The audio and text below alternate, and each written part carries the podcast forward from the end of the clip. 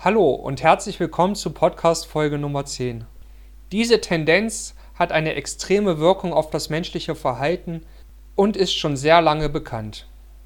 Dabei wird zwischen Reziprozität für Gefallen und Reziprozität für negative Handlungen unterschieden. Beginnen wir mit den negativen Handlungen und der Reziprozität. Genghis Khan war dafür bekannt, ein grausamer Kriegsherr gewesen zu sein. Er duldete keine Kriegsgefangenen, doch das war ihm nicht genug, nein, er musste auch die Körper zerstückeln lassen. Lassen wir uns jetzt mal auf ein Gedankenexperiment ein und vergleichen Genghis Khan mit einem gewöhnlichen Ameisenvolk. Verglichen mit Ameisen ist Genghis Khan doch noch recht liebenswert, denn die Ameisen zeigen noch viel härteres und grausames Vorgehen gegen ihre Artgenossen, wenn sie gegen eine andere Kolonie kämpfen.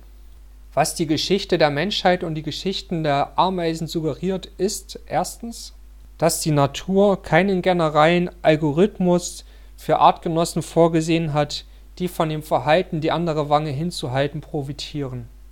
Zweitens, dass ein Land keine gute Zukunftsaussicht hätte, wenn es alle negativen reziproken Handlungen aufgeben würde gegen Außenstehende. Und drittens, wenn sich ein Land dafür entscheiden würde, die andere Wange hinzuhalten gegen Außenstehende, sie es sehr schwer haben würden, denn es ist eine starke angeborene Tendenz, Negatives mit Negativen zu vergelten.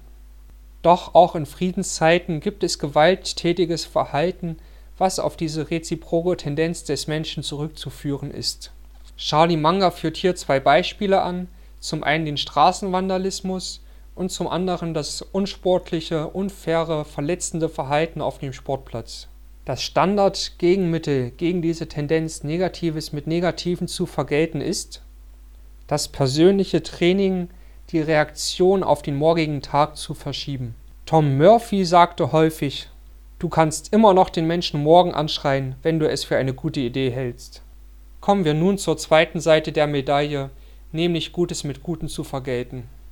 Diese Tendenz ist mindestens genauso stark wie Negatives mit Negativen zu vergelten, wenn nicht sogar noch etwas stärker. In Kriegen kam es oft zu überraschenden Waffenruhen, wenn eine Seite der anderen Seite einen Gefallen getan hat.